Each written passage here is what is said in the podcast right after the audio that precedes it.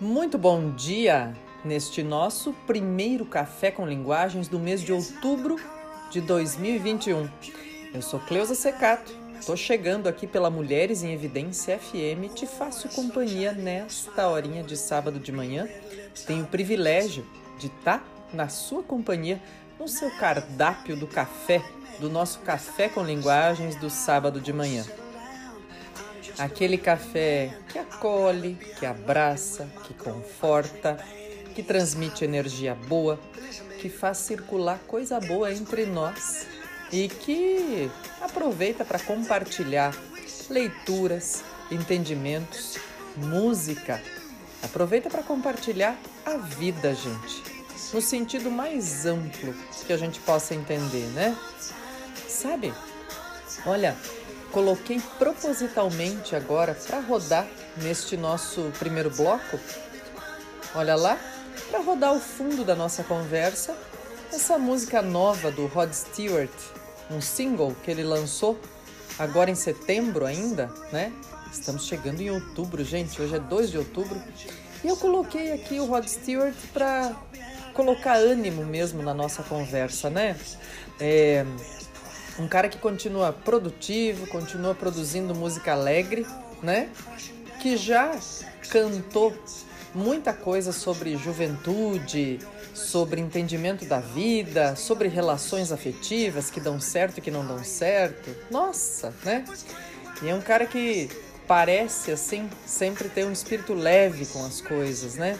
Um bom humor e que envolve a gente nas canções, no ritmo, né? No jeito de cantar a vida. E olha só, tô aproveitando para falar isso também nesse jeito de cantar a vida, de juventude ou de anos que passam e tudo isso, porque neste nosso primeiro café com linguagens de outubro, hoje faço questão especialíssima, não vou vê-la pessoalmente, mas já mandei abraço, beijo, já gravei vídeo, já fizemos palhaçadas aí online para animar a vida também. É aniversário da minha mãe, hoje, 2 de outubro. Então, mais uma vez, mãe, se sinta abraçadíssima, beijadíssima, incomodadíssima, que você sabe que filhos fazem isso, né? A gente tá sempre dando trabalho, a gente tá sempre dando uma preocupação a mais. É a nossa função na vida das mães. Olha que legal. Gente, tem mãe escutando aí que vai querer dizer: Cleusa, o que é isso? Onde já se viu? Querer dar preocupação para as mães? Gente, é nossa função na vida, né? Tô brincando, gente, mas olha só. É isso, né? Então que se sintam abraçadas todas as mamães também que fazem aniversário por aí, por essa nossa quinzena inicial do mês de outubro.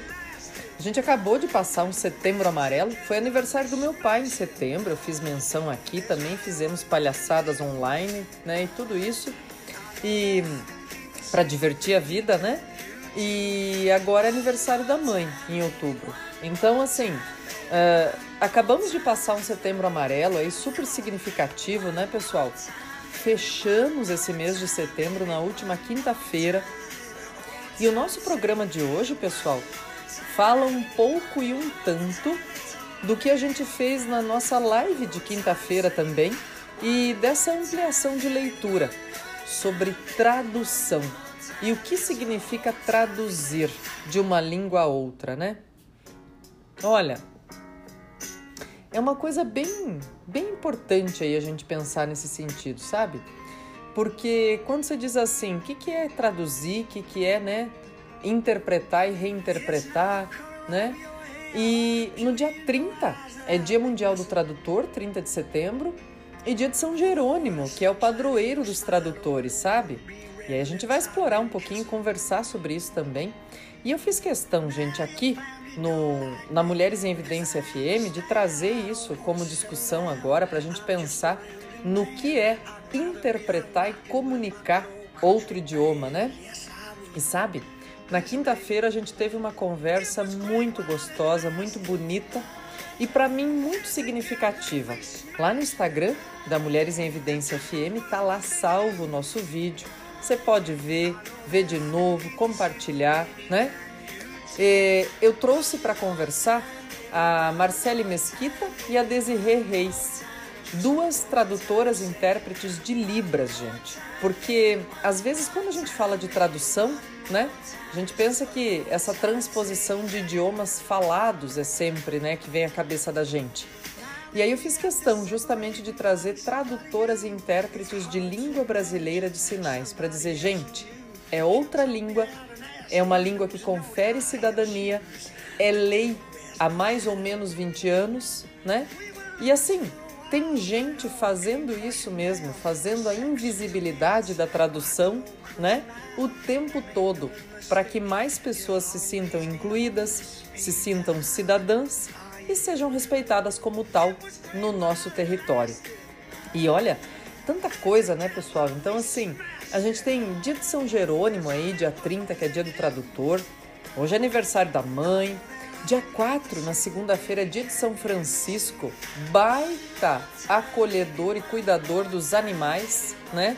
Tô pedindo para São Francisco para dar bastante paciência e entendimento para os meus felinos se entenderem, né? Aí vou ficar com o quarteto completo de gatos aqui em casa. Vamos ver.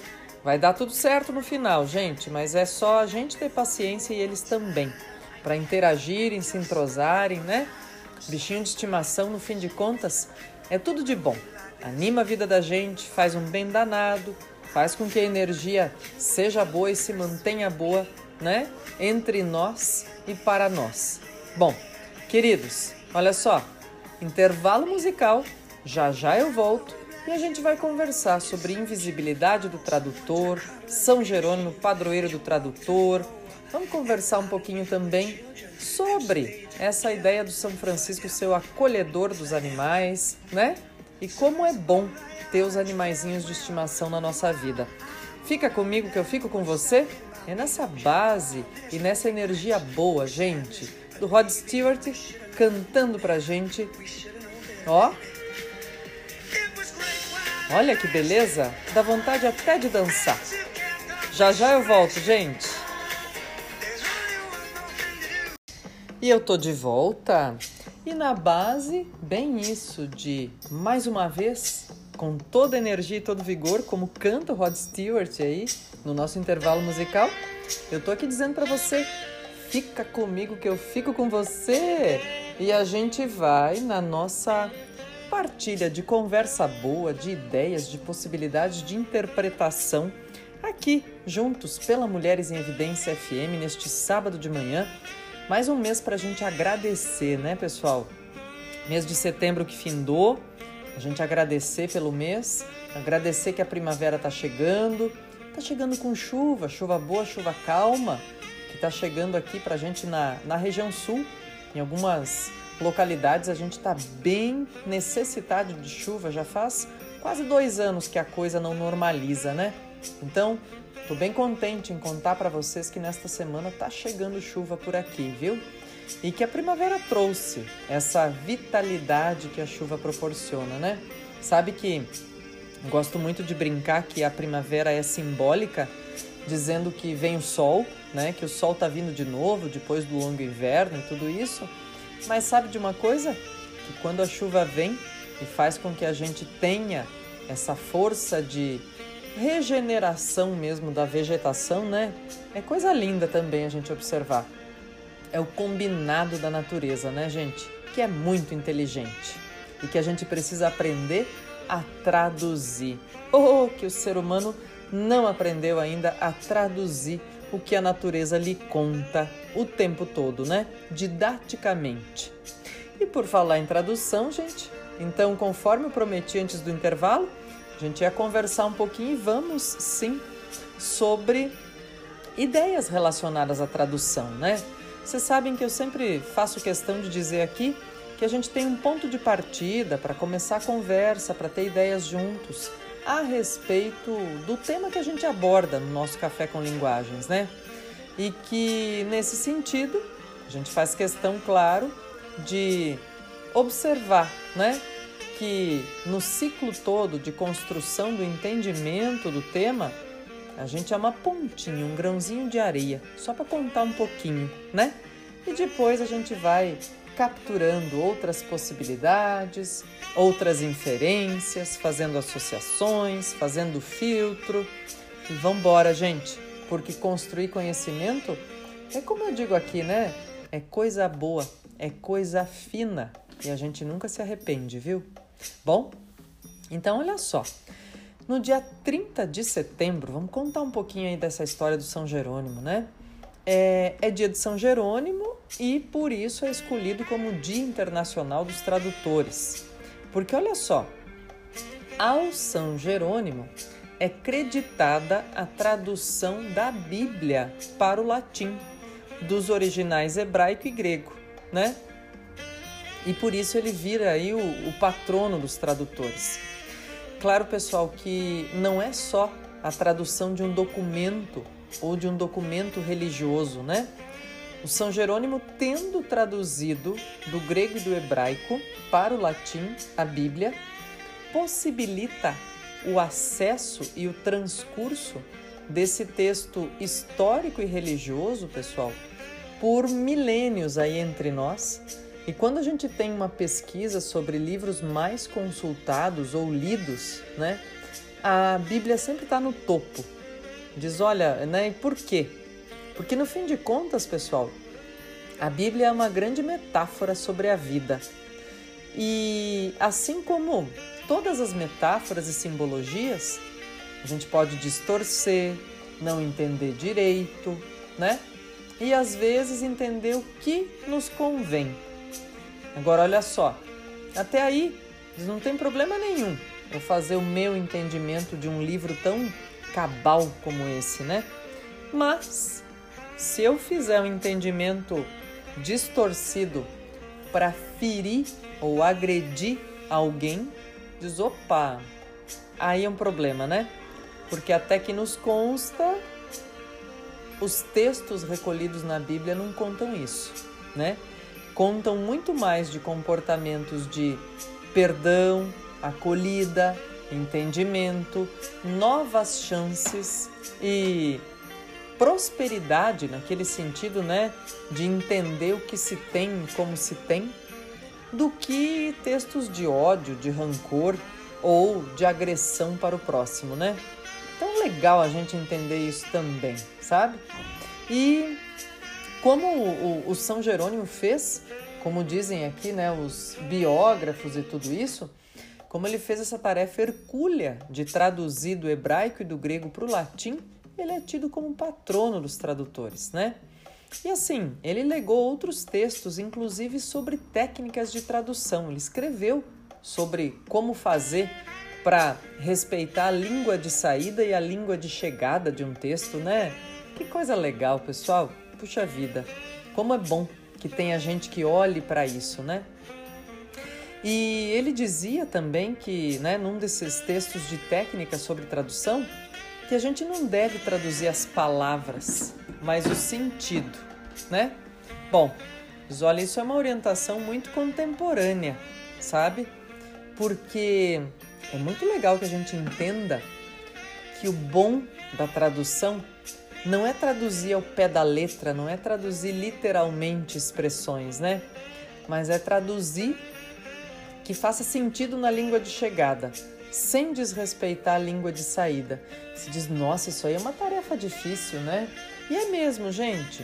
Por isso, assim, ó, na nossa conversa de quinta-feira, lá com as meninas que fazem isso com maestria para Libras, a gente comentava, né?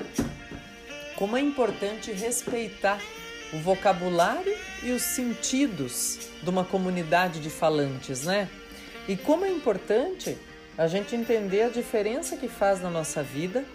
E, sabe, eu queria aproveitar aqui para é, revisitar uma das ideias, né, que a Marcele é, falou e fez como exercício com a gente na live, na conversa, que ela disse assim, ó, vamos testar aqui para ver se a gente não se comunica mesmo com sinais, né?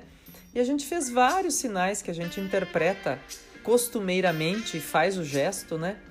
E, gente, isso nada mais é, quem está aí do outro lado e já passou por isso vai, vai se lembrar, né? Quando a gente está tentando, querendo ou começando a aprender uma língua estrangeira, qual é o principal gesto, um dos primeiros gestos e movimentos de quem está nos ensinando? É mostrar para a gente que essa língua não é alienígena, né? Que ela não é algo assim totalmente desconhecido do nosso vocabulário. É citar palavras e mostrar para a gente que a gente já fala palavras, usa expressões dessa língua, né? Para dizer, olha, você não está no universo desconhecido. Vai se familiarizando, vai entrando que a casa é sua, né? Na língua também. E na questão da Libras, gente, também a mesma coisa, né? A Marcele foi citando aí elementos que a gente já usa, fazendo gesto para se comunicar, e diz: olha, nada mais é, né? Não agindo de maneira simplista, mas comunicativa, nada mais é do que entender como fazer isso da melhor maneira possível, né? Que coisa boa quando a gente consegue ter gente engajada em entender, passar para frente, compartilhar conhecimento sobre essas coisas, né? E, e é isso, né, pessoal? O que o, o, São Jerônimo diz, diz assim, puxa vida, a gente tem que agradecer muito esse cara, né? Porque ele diz já lá atrás, né? Que é para gente traduzir mesmo as questões relacionadas aí, ora, ao sentido e não né, a, ao pé da letra, até porque ditados populares e outras coisas assim, né, gente? Ou não dá para traduzir ao pé da letra, né? E é sempre dia de celebrar o dia do tradutor, né, para entender e dizer assim, ó, se não fosse a tradução, a gente conheceria muito menos coisas do mundo e sobre nós. E sabe, pessoal, naquele nosso compartilhamento de todo sábado de manhã, além do, do São Jerônimo e outras coisinhas que a gente vai falar também de tradução, eu quero compartilhar, olha, é um baita livrão, pessoal. É um baita livrão que tem, olha, suas mais de 600 páginas. Diz, nossa senhora, hein? Vamos lá, quer ver? Vamos fazer aquele barulhinho costumeiro que a gente faz, ó. Escuta comigo, ó. Olha só. Ó, gente. É muita página virando junto aqui, né? Muita página virando junto, são mais de 600 páginas.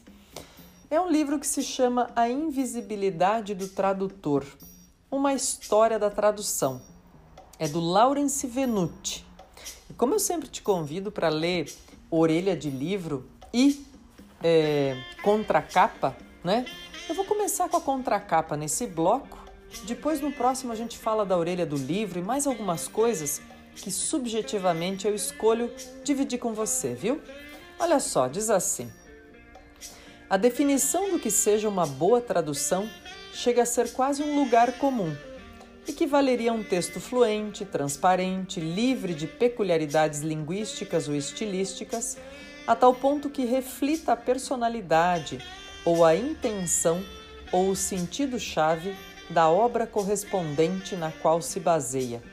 Em suma, quando o texto chega a fazer com que o leitor se esqueça por alguns momentos de que está lendo uma tradução é na investigação dessa imagem aparentemente plácida, mas marcada por dificuldades e complexidades de diversas ordens, que Lawrence Venuti se detém neste livro, desenhando um panorama do mundo das traduções do século XVII ao presente, muito mais rico do que a imagem usual permite supor.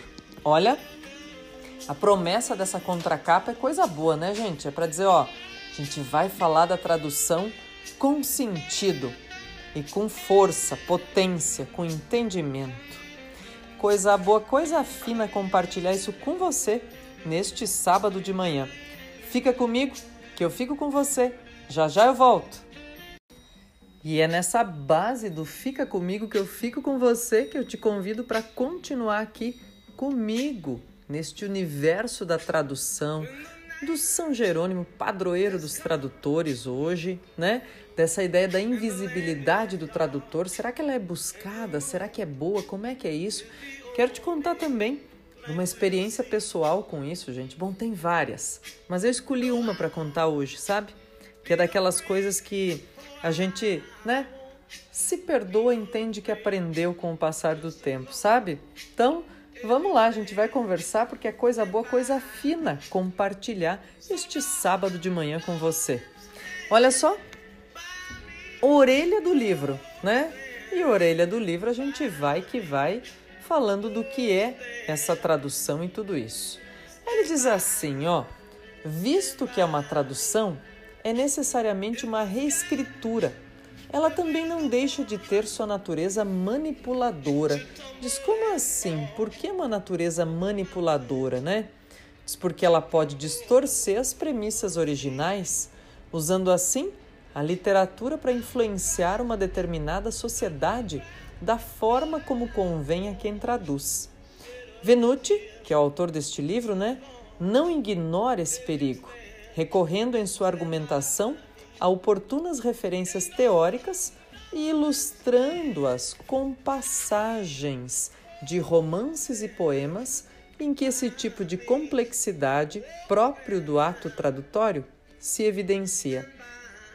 Essa ilusão da transparência produzida pela tradução dita fluente, que muitas vezes atenua ou mesmo atropela os valores culturais da língua original, tornou-se o elemento central que caracteriza o cânone das traduções em língua inglesa, mas que Venuti aqui trata de pôr em perspectiva, analisando os impactos dessa tradição e caminhos alternativos possíveis.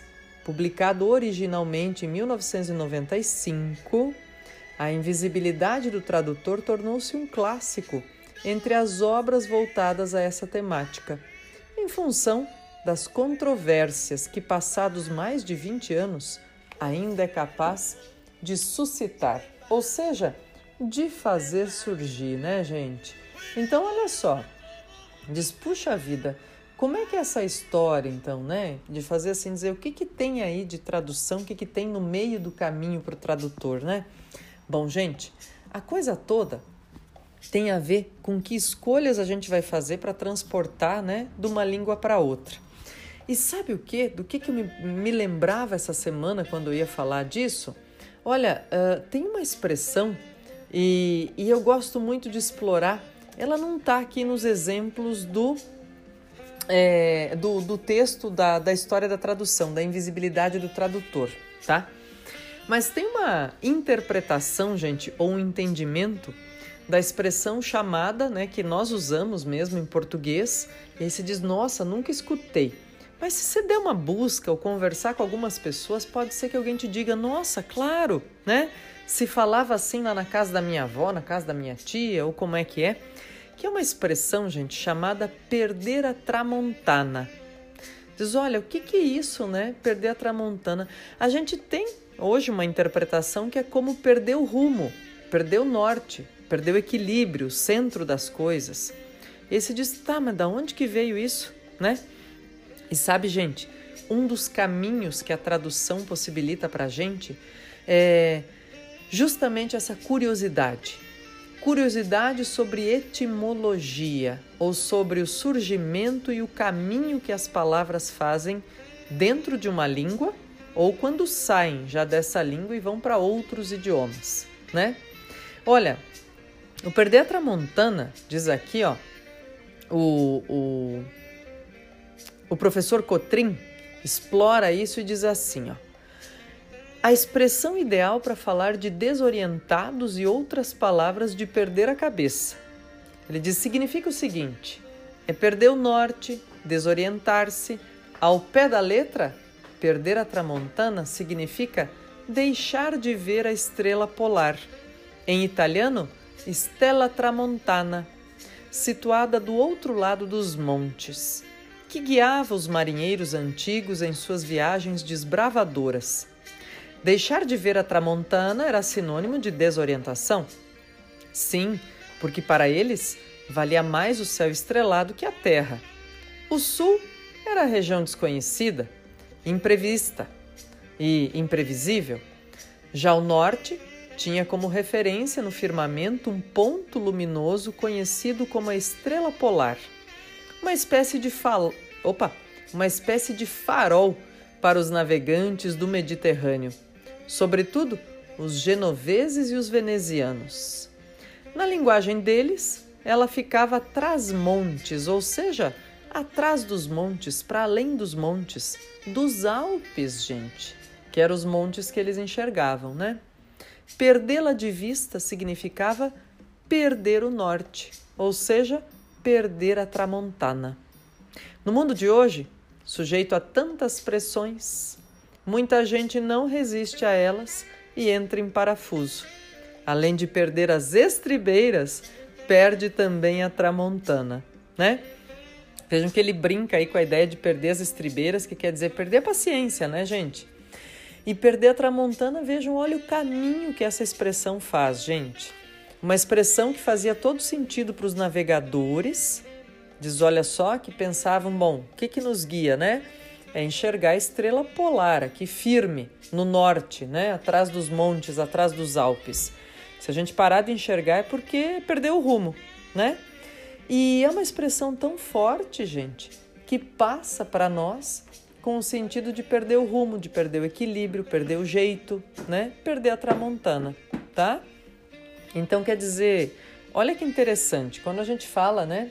Ou quando o, o Lawrence Venuti aqui falava da ideia de dizer assim, né?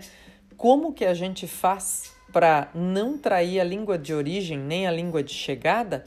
às vezes tem expressões que a gente acaba trazendo exatamente ipsis literis, né? Como elas são na língua original e interpretando ou fazendo uso de sinônimos na língua de chegada para dizer, ó, significa isso, né?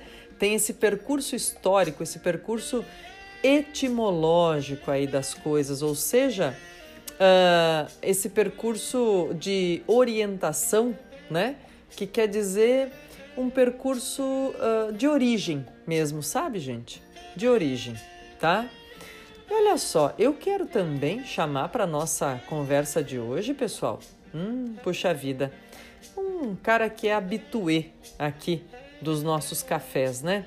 Diz assim, ai, deixa eu ver, vamos adivinhar? Acho que não precisa, eu andei postando aí coisa dizendo, ó, oh, vamos falar disso, né?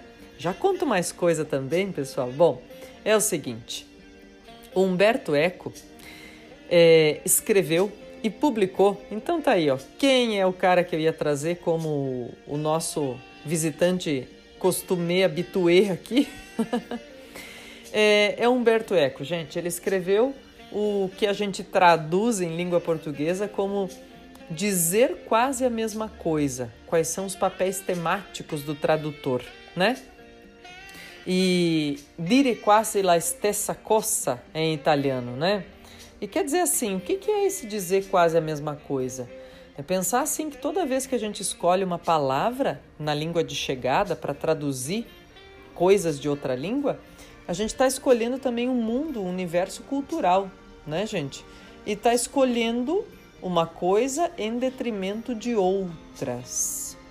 E esse dizer quase a mesma coisa do Humberto Eco vem, pessoal, como relato aí, ou como uma compilação de relatos com experiências de tradução também, né? É uma leitura gostosa, agradável, porque a gente começa entendendo que, justamente, tradução boa, gente, é tradução feita com humildade, sem prepotência, né? É se colocar diante do texto de origem como alguém que se serve, como alguém que está disposto a aprender. Né? Não dá para lidar com o texto de origem com prepotência porque a gente sai mal, sai mal na foto, né? E sabe, eu gosto muito de tradução, pessoal. É uma das minhas paixões e gosto muito de conversar com tradutores. E, e aí é toda essa coisa do universo, né, que a gente percebe que, olha, diz os bons, os excelentes tradutores, em qualquer língua, gente, sempre se colocam assim justamente como alguém que está aí na frente do texto original disposto a aprender. Não é alguém que vai com a espada desbravar alguma coisa e, né, e vai ganhar um troféu. Não. É alguém que se coloca descalço, humildemente aí, para aprender o que fazer com aquelas informações e transformar na sua na sua língua de chegada, né? É muito bonito esse movimento, pessoal. Que toda vez que eu penso que a gente traduz alguma coisa de uma língua para outra, a gente está, na verdade, garantindo que esse conhecimento não se perca, primeiro de tudo, né? E depois está garantindo também que mais gente tenha acesso a essas mesmas palavras, informações, narrativas, a esse conhecimento. Gente, isso é tudo de bom, isso dá uma corrente né, de formação de conhecimento que é muito bacana, é muito bonita. E eh, quando eu falava aí do Perder a Tramontana, do São Jerônimo, do Invisibilidade do Tradutor, do Laurence Venuti, do Dizer Quase a Mesma Coisa, do Humberto Eco, pessoal, eu estou só citando essas coisas, né?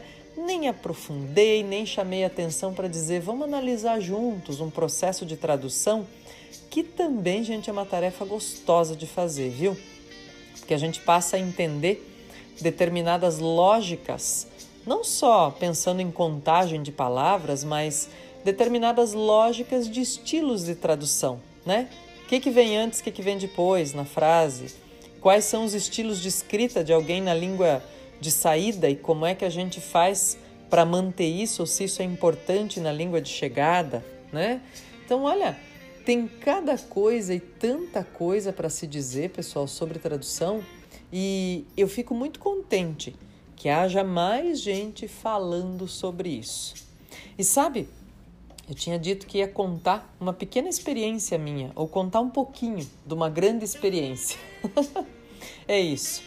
Um, lá em 2000 e alguma coisa, gente, bem no começo da década de 2000, eu comecei a traduzir e traduzir os capítulos que tratavam de alguma coisa relacionada à linguagem ou especulação de linguagem de um enciclopedista do século II antes de Cristo.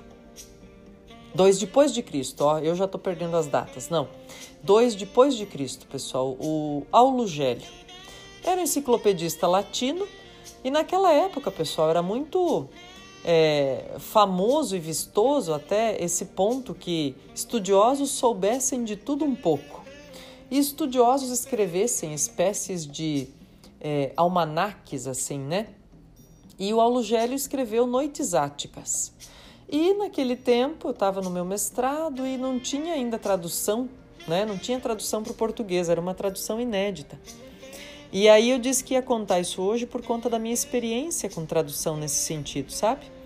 é, durante o meu mestrado aí que foi que eu aprendi com bons professores que me disseram assim, Cleusa, não siga a ordem das frases em latim, porque senão você vai escrever num português que ninguém lê. Gente, aquilo para mim foi uma descoberta, porque eu olhava as frases anteriores e estavam todas em português, mas de fato era um português que ninguém lia. E aí vem o desafio de você transformar a mesma informação, comunicando e não desrespeitando o original, mas transformar em algo legível dois mil anos depois. Eu adorei essa experiência, gente. Me fez melhor. É, eu me perdoo, né? Há quase 20 anos depois. Mas eu me perdoo porque, olha, naquele momento, quando eu fiz daquele jeito, do jeito inicial, pensando na ordem das palavras, na frase, gente, era uma primeira experiência, né? Eu estava aprendendo e disposta com a humildade do tradutor que tem essa disposição de aprender, eu disse, ó, oh, então tá. Então eu vou transformar isso num texto legível em português. Eu gosto desse aprendizado, gente. Me orgulho no sentido do aprendizado mesmo, né? Coisa boa, coisa fina, a gente compartilhar micos também por aqui, né, pessoal? Olha só. Mais um intervalo musical? Já já eu volto porque eu quero falar dos bichinhos de estimação também, do São Francisco, gente. Segunda-feira é dia de São Francisco. Fica comigo que eu fico com você. E bora para o nosso último bloco, gente, do Café com Linguagens de hoje, dizendo que lá vem o sol depois de um inverno solitário e triste. Será? Que coisa boa é a gente pensar no sol como essa simbologia, né, gente? E na chuva também tão bem-vinda por aqui nesses dias, viu? Olha só, Então diz assim: amanhã, que é domingo, é dia de São Francisco, que é o protetor dos animais, né? E aí a gente fala, puxa vida, que legal.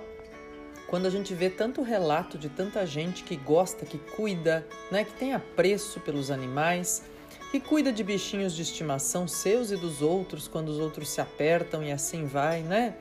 E olha, eu fiquei é, achando muito bacana, pessoal. Já faz algum tempo que eu olhei e falei: nossa, quantos veterinários que falam né, do São Francisco como esse cara com quem eles conversam quando a coisa tá feia. Diz: puxa vida, né? Em termos de ciência, de saúde do animal, a gente já fez tudo que podia, né? Mas vamos falar com São Francisco também para ver se ele não nos ajuda nessa causa, se ele não dá uma força nesse processo todo. Afinal de contas, gente, o desapego e a simplicidade do São Francisco, dessa vontade dele, dessa percepção de que, olha, em linhas gerais, era tão melhor andar junto dos animaizinhos do que de muita gente, né? Foi essa percepção tão simples, tão boa, tão genuína, que fez também com que o Papa Francisco, o Papa Jorge Bergoglio, se chamasse, né? Quisesse se chamar assim Papa Francisco. Que coisa boa, né, gente? Isso é história de inspiração, né? E aí, assim, justamente tem essa história que o São Francisco era cuidadoso, protetor dos animais, né? E diz, ó, é desde, puxa vida, tempos de antanho, né, que se acredita esse, essa ideia dele ser guardião. Então, assim, ele acaba sendo né, essa ideia de um irmão universal, não só dos animais, mas dos vegetais, do cosmos, das estrelas, né? E de todos os homens, mulheres e crianças. Tem muitas histórias do São Francisco com animais, gente, por isso que tem esse crédito conferido a ele, sabe? E aí, né, conta-se que bandos de andorinhas seguiam o São Francisco e numa ocasião, né, diz que assim, elas estavam fazendo tanto barulho, tanta, né, festa, que teve um momento que ele disse: "Ó, oh, agora eu preciso pregar, agora eu preciso fazer meu sermão. Irmãs andorinhas, agora eu tenho que fazer meu sermão". Em outro momento ele disse: "Irmãs andorinhas, agora eu tenho que falar comigo, né? Tem que ficar em silêncio". E elas tranquila e calmamente obedeceram. Aí se diz, olha, é, é, muita, né? É muita história de benevolência e de comunicação mesmo, entendimento com a natureza, né? Aí diz que em outro momento também, uma dessas cenas mais conhecidas, gente, ele teria amansado um lobo selvagem. Ele disse: Vem aqui, irmão lobo. Eu mando-te da parte de Cristo que não faças nenhum mal a mim nem a ninguém, né? E aí diz que né, tem outras essas histórias e tudo isso, diz, puxa, a existência dos animais tá aí que eles tenham esse essa essa coragem, essa energia, né, pessoal? Pra gente entender e pra gente se dar bem, porque os animais e principalmente os nossos animaizinhos de estimação ensinam muita coisa pra gente todos os dias, né? E a, a condição ou o benefício maior é justamente a gente ter essa não só interação, né, gente, mas esse entendimento das mensagens que a natureza nos manda por intermédio dos animais, né? Quem somos nós? Como agimos e como somos recebidos, compreendidos ou muitas vezes sem fala, sem linguagem, questionados por eles, né? Olha, digo a vocês, gente, é coisa boa, coisa fina. Agradeço demais por a gente começar o mês de outubro neste primeiro café com linguagens aqui na Mulheres em Evidência FM, falando do São Jerônimo, padroeiro dos tradutores, do São Francisco, padroeiro dos animais, pedindo bênção a eles e aos dois santos, né? E desejando esse feliz aniversário para todos os aniversariantes da quinzena, representados aí pela minha mãe, que faz aniversário hoje. Dona Terezinha, feliz aniversário mais uma vez, né? Um abraço, gente. Fiquem bem. Uma ótima primeira semana de outubro para todos nós. Sábado que vem eu tô aqui de novo. Te espero. na base do Fica Comigo que eu fico com você. Mas quinta-feira, não se esquece, às sete e meia da noite tem Cleusa Secato Convida. E eu convido sim, com muito apreço, cuidado, carinho e dedicação, para nossa conversa no Instagram da Mulheres em Evidência FM. A gente tem dois encontros marcados por semana e é com muita alegria que eu escolho sempre as conversas, as informações, os jeitos de tratar, de refletir e os trechos que subjetivamente a gente acaba lendo e com que a gente acaba ilustrando muitas passagens, muitas explicações da nossa própria vida, né, gente? Uma semana intensa e saborosa para todos nós. Tchau, tchau, gente!